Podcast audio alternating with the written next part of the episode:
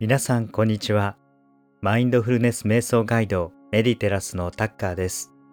いつもご視聴いただきありがとうございます。これから私の瞑想時間を始めていきます。毎週日曜日午前中の30分一緒にマインドフルネス瞑想を行って自分に戻る時間を作っていきましょう。ぜひ最後まで一緒に取り組んでみてください。この時間は私も一緒に同じ瞑想をしてコメントも見ていますのでわからないことがあったらお気軽にコメント欄からご質問ください。またアーカイブですのでその日のテーマの瞑想を過去動画からいつでも取り組むことができます。さて前回から始まったこの私の瞑想時間は毎週30分自分だけの時間を大切にしマインドフルネス瞑想によって本当の自分に戻る瞬間を味わっていきます。前回は呼吸法によって基本の瞑想を行いました。ぜひこちらも繰り返し行ってください。また初めての方はぜひ関連動画もご視聴ください。メディテラスでは人生をもっと豊かにもっとハッピーに過ごすためのヒントや誘導瞑想アファメーションを配信しています。毎週たくさん配信していますのでチャンネルフォローもお願いします。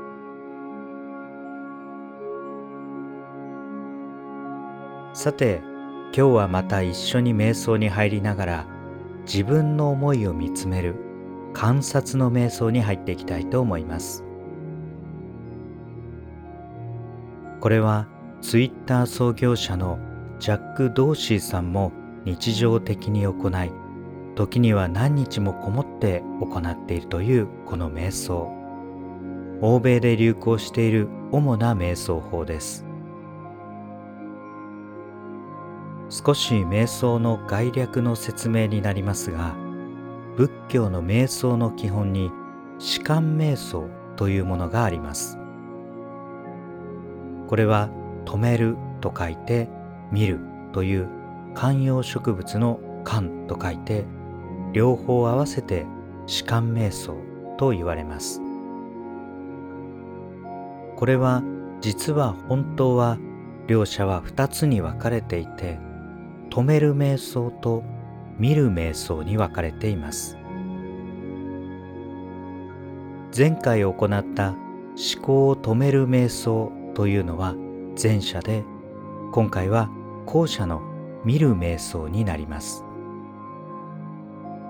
ちなみにインドの言葉では止める瞑想をサマタ瞑想見る瞑想ビパッサナ瞑想と呼んでいます。これらの瞑想法が現在欧米で多くの人が取り組んでクオリティオブライフ人生の質を高めています。欧米ではこの人生の質を高める際にまさに質という名の通り何を得るかというよりも自分はどう満足するか自分の内面の充足感を大切にしています。それゆえ瞑想によって本当に自分が求めているものや自分の幸福を作り出しているものを観察し自分をコントロールしていきます。ぜひこうした習慣を取り入れ人生の充実度を高めていきましょ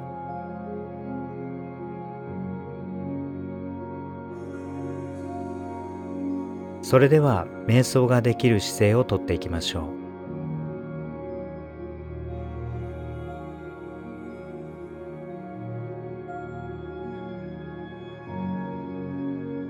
姿勢は基本的に座って行ってみてください。長時間座るのが難しい方は寝たままでも結構です。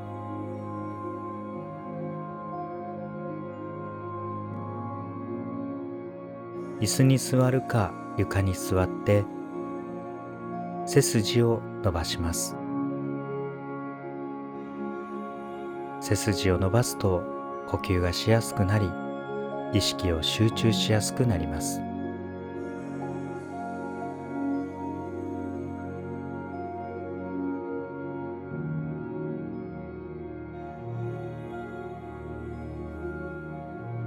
周りに騒音が入る場合にはヘッドホンかイヤホンの着用をおすすめします。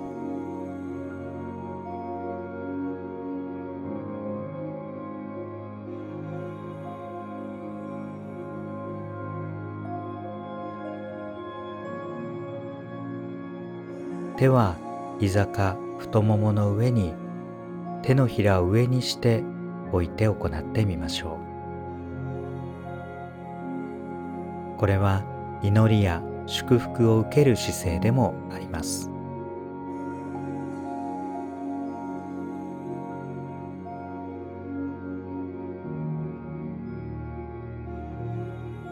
目は閉じてみましょう。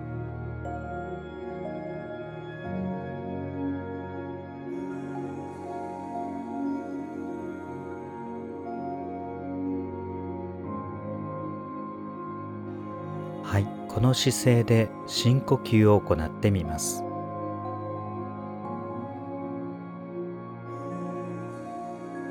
何度かご自身のやり方で深呼吸をしてみてください。リラックスしていきましょう。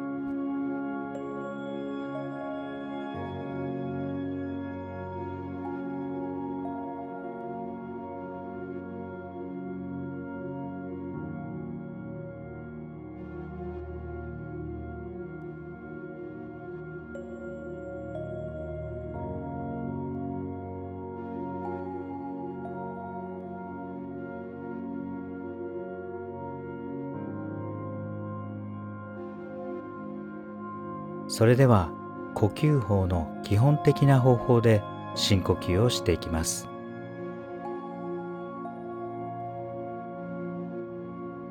前回同様に鼻から息を吸って口から吐いていくという方法です。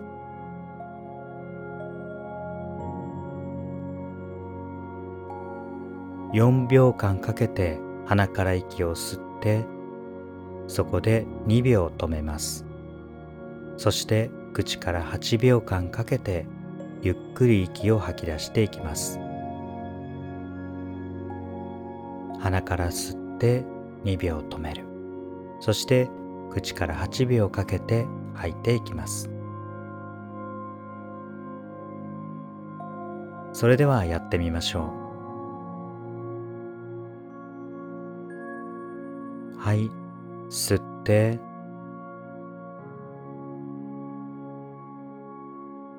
止めて。吐いて。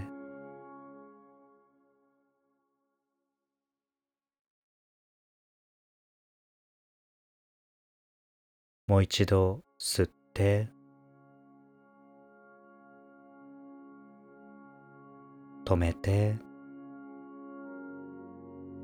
吐いて。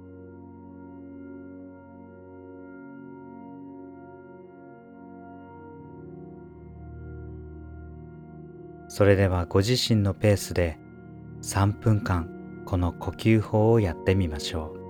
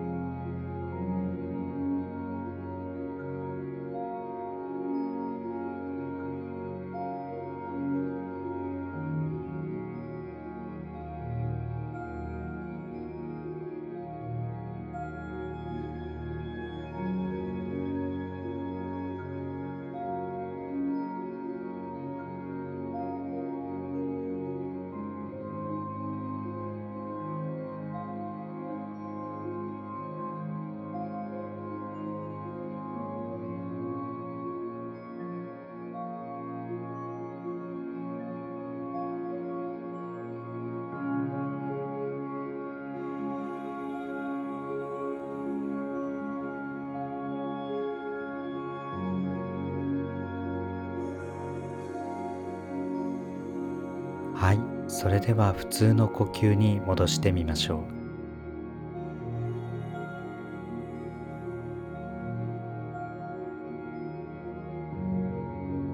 う。それではまず少し短めの時間で観察の瞑想を行っていきます。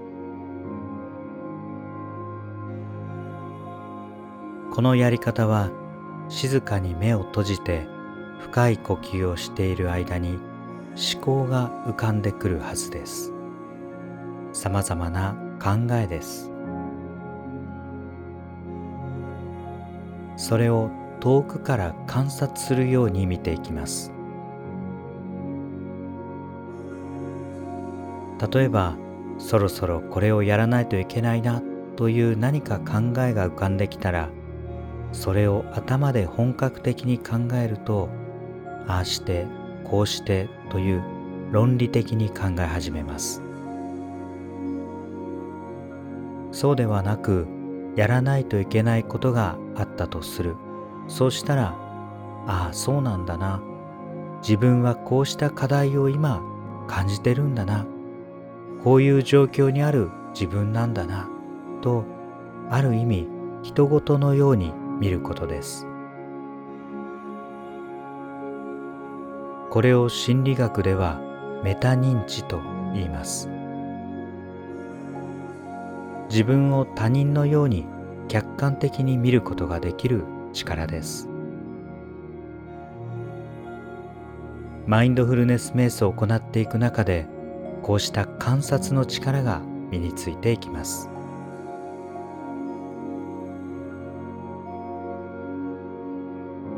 それでは5分間ほどやってみましょう。静かに目を閉じて湧いてくる考えを観察してみましょう。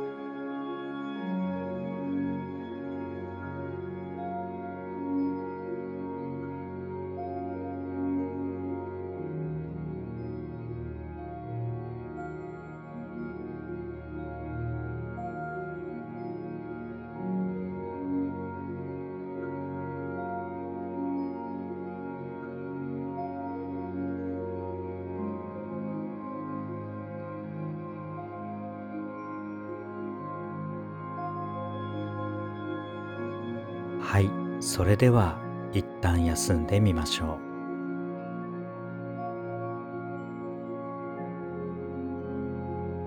う。いかがでしたでしょうか？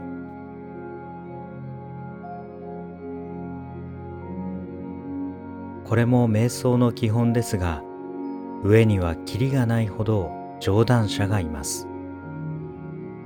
その究極はやはりブッダです。仏教の開祖で悟りを開いた方です。ブッダはこの瞑想の中で宇宙の真理にまでたどり着いたというぐらい掘れば掘るほどさまざまな気づきがある瞑想です。そこまでいかないにしても自分を客観的に見る力があるということは人のことも同じように見れるということです。そうするとさまざまな人間関係であったり仕事家庭においても物事を整理して自分と相手を共に理解することができるようになります。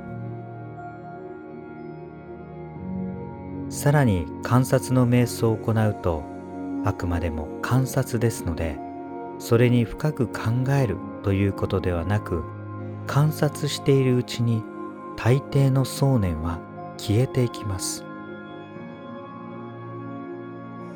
最初はその思考や考えを大きく感じますがしばらく観察しているといつの間にか消えていくことがあります。これもストレスを低減していくための効果につながります。